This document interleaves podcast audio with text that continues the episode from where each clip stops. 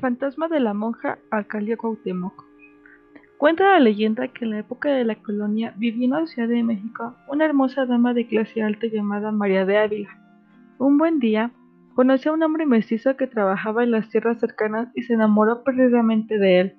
Sus hermanos, al enterarse de su romance escondido, se opusieron a que contrajera matrimonio y amenazaron al mestizo para que dejara a su hermana en paz. Al principio, el hombre enamorado se negó rotundamente. Sin embargo, los tres hermanos le ofrecieron una gran suma de dinero y, en su necesidad, el mestizo lo aceptó y se fue de la vida de María para nunca regresar.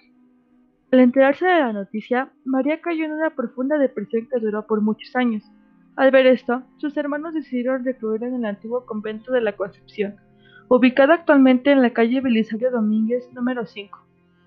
Tras algunos meses de encierro y al verse sin salida, María de Ávila decidió terminar con su pena y se ahorcó en un árbol dentro de las instalaciones del convento, condenado su alma a una eternidad de pena como castigo por su pecado.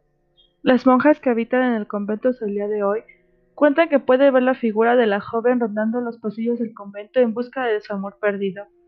La calle en la que se ubica el antiguo convento hoy en día se ubica en la calle Cuauhtémoc la cual cuenta con casas que rondan un precio de un millón de pesos mínimo, alcanzando cantidades de más de 20 millones de pesos.